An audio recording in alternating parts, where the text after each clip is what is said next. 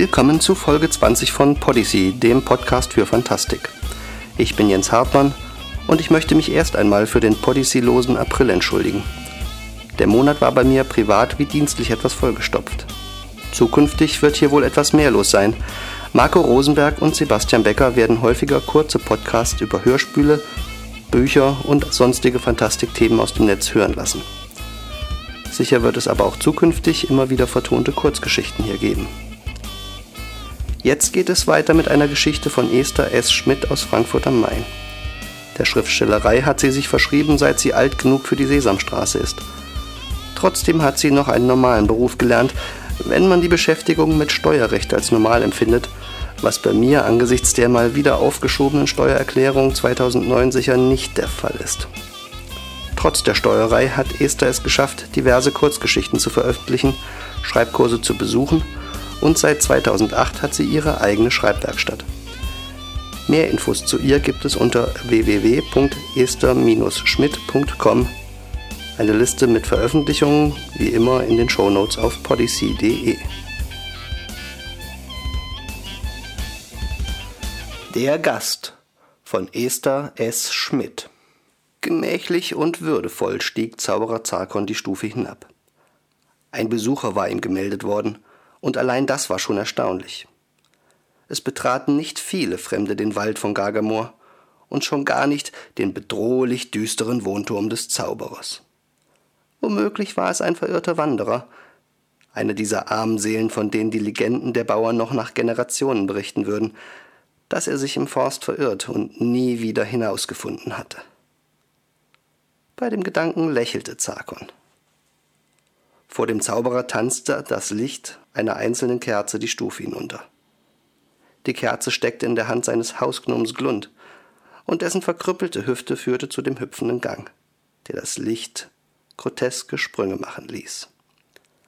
Langsam weitete sich die Treppe, der sie folgten, und ergoss sich schließlich wie ein Strom versteinerter Lava in die Halle, von deren Wänden verzerrte Fratzen in den Raum starrten. Menschen, Elfen und ein paar Trolle und Gnome waren dabei. Ihrem grauen erstarrten Köpfe waren die Trophäen seiner Jugendjahre. Wie lange das zurücklag. Nun lebte er schon seit drei Generationen zurückgezogen in diesen Turm, und die Tage waren seinen Studien und seinen Träumen von einer besseren Vergangenheit gewidmet.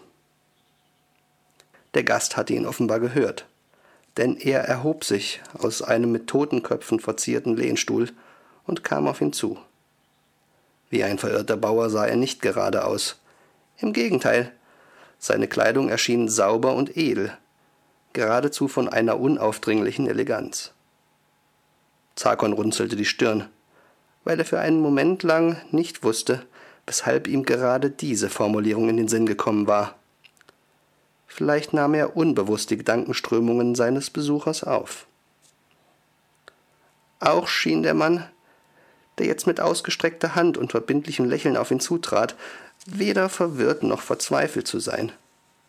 Stattdessen wirkte er ehrlich erfreut. Der große Zauberer Zakon, ich habe schon viel von euch gehört. Ach, äh, wirklich? Zakon hob die linke Augenbraue zu einem spitzen Winkel. Äh, aber ja, die Schlacht von Basem, das Massaker von Gerberon Targ und nicht zu vergessen das Gemetzel an den 25 Jungfrauen von Talantor. Diese Begebenheiten haben euren Namen unsterblich gemacht. Zakon nickte geschmeichelt. Nun ja, das liegt alles schon eine Weile zurück, sagte er bescheiden.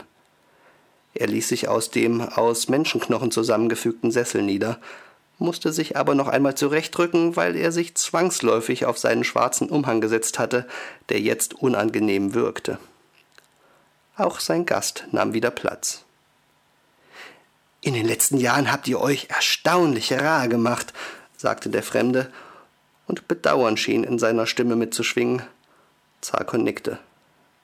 Es ist einfach nicht mehr wie früher, seufzte er. Der Aberglaube hat abgenommen. Überall schützen Stadtwachen und weise Frauen die Bürger, und die Menschen leben mit Elfen und Zwergen in Frieden.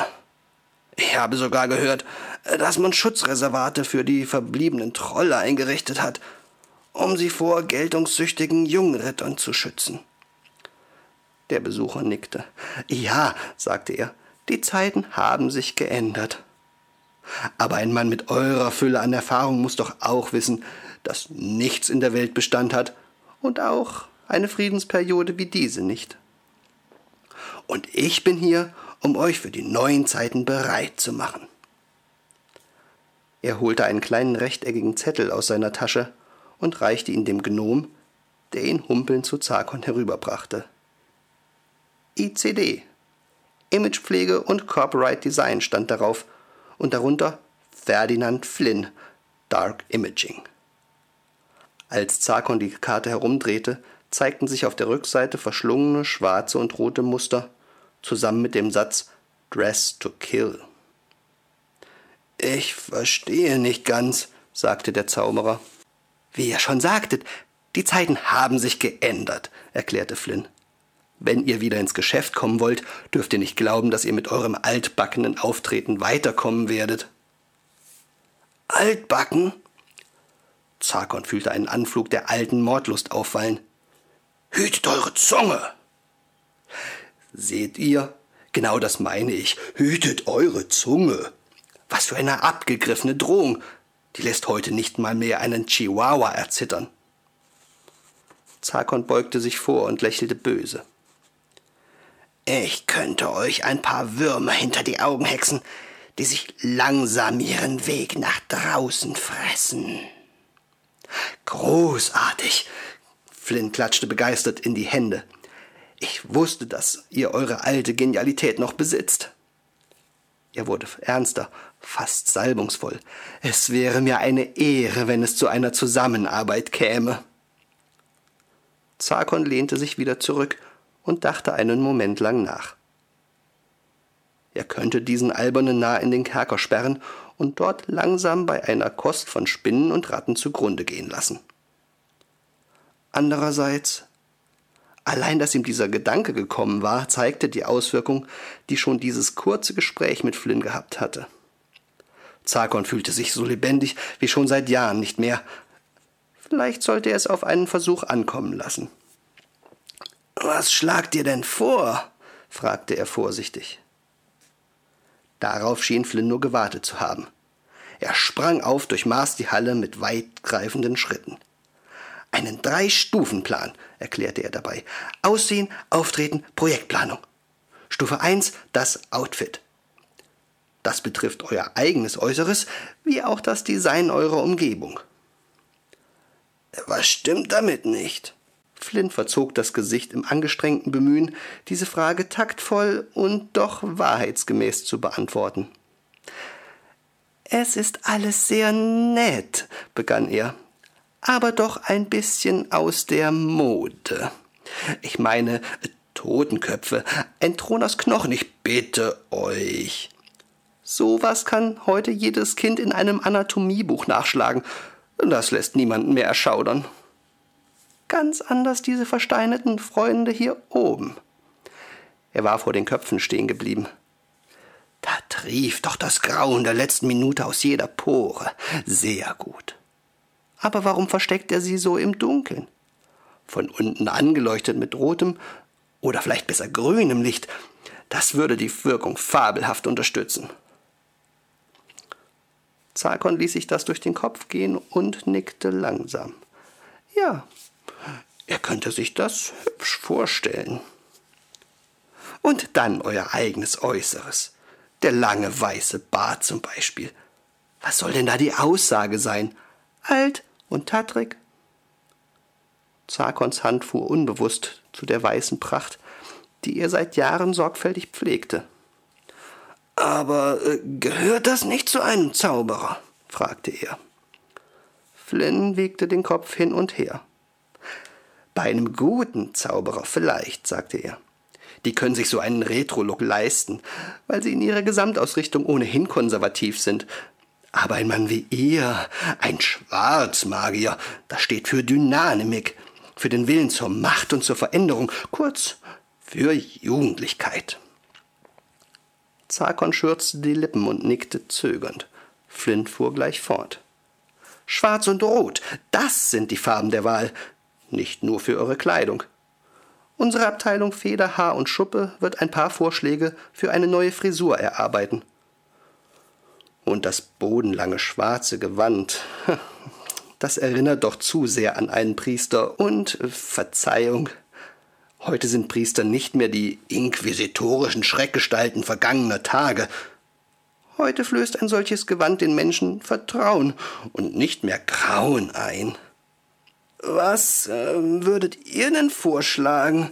fragte Zagon zögernd. Leder, kam die Antwort wie aus der Pistole geschossen. Schwarzes Leder, vielleicht in Kombination mit Silber. Außerdem Drachenschuppen. Die sind im Moment total in. Gerade auch bei den Hexen und Hexenmeistern. Stehen die letzten Drachen nicht unter Naturschutz? warf Zarkon zweifelnd ein. Doch Flynn lächelte mit erfrischender Niedertracht. Ein internationaler Konzern wie der unsere hat da so seine Möglichkeiten, sagte er. Er kehrte zu dem Totenkopfsessel zurück und holte ein paar Formulare aus der Aktentasche. Er legte sie auf den Tisch und schob sie zusammen mit einem Federhalter zu Zarkon hinüber. Wenn ihr hier unterzeichnen wolltet, dann werde ich euch innerhalb der nächsten zwei Tage einen Kostenvoranschlag zusammen mit ein paar ersten Designvorschlägen zukommen lassen. Zarkon schaute etwas ratlos auf die zugespitzte Feder und fragte sich, wo das zugehörige Tintenfass war. Flynn fing den fragenden Blick auf. Blut, sagte er erklärend. Natürlich.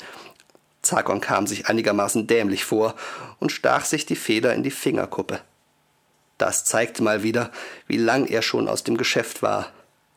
Bald darauf zog Flynn mit einem zufriedenen und zugleich beflissenen Gesichtsausdruck ab. Eine Mischung, die Zarkon ziemlich gekonnt fand. Auf dem Weg zurück zu seinen Gemächern blieb der Zauberer vor einem bodenlangen Spiegel stehen. Was meinst du? fragte er den Gnom, der neben ihm stand und die Kerze hielt. Schwarzes Haupthaar? Er bewegte seine langen Finger und ließ die Haare probehalber ins Schwarze wechseln. Dann aber sicher kürzer. Sag doch mal. Glund fühlte sich ganz offenbar unwohl bei dem Versuch, die vom Zauberer erwünschte Antwort vorauszuahnen. Jeder der Haartrachten steht euch vorzüglich, Meister, sagte er schließlich unbeholfen. Zarkon ballte die Fäuste. Kannst du nicht einmal eine eigene Meinung haben? Er hob die Hand, und der Gnom schrie auf, ließ die Kerze fallen, das Licht erlosch. Was Zarkon allerdings nicht besonders störte, konnte er doch im Dunkeln sehen wie eine Eule. Glund griff sich mit beiden Händen an den Kopf, der sich mehr und mehr aufblähte. Der Schrei wurde schriller und lauter, bis der Kopf platzte und sich die Hirnmasse über die grauen Wände verteilte. Glund hätte antworten können, was er wollte. Zarkon hätte ihn in jedem Fall vernichtet. Der Zauberer schüttelte den Kopf. Vierzig Jahre hatte der Gnom ihm gedient, schleichend und schleimend und in ständiger Angst. Vierzig Jahre lang. Und heute erst hatte er sich durchringen können, das verkrüppelte Elend zu töten. Flynn hatte recht. Es wurde Zeit, dass sich die Zeiten änderten und er zu seiner alten Form zurückfand. Oder vielmehr zu seiner neuen Form. Zufrieden summend drehte Zarkon sich noch einmal vor dem Spiegel hin und her. Dann stieg er die letzten Stufen zu seinem Gemach hinauf.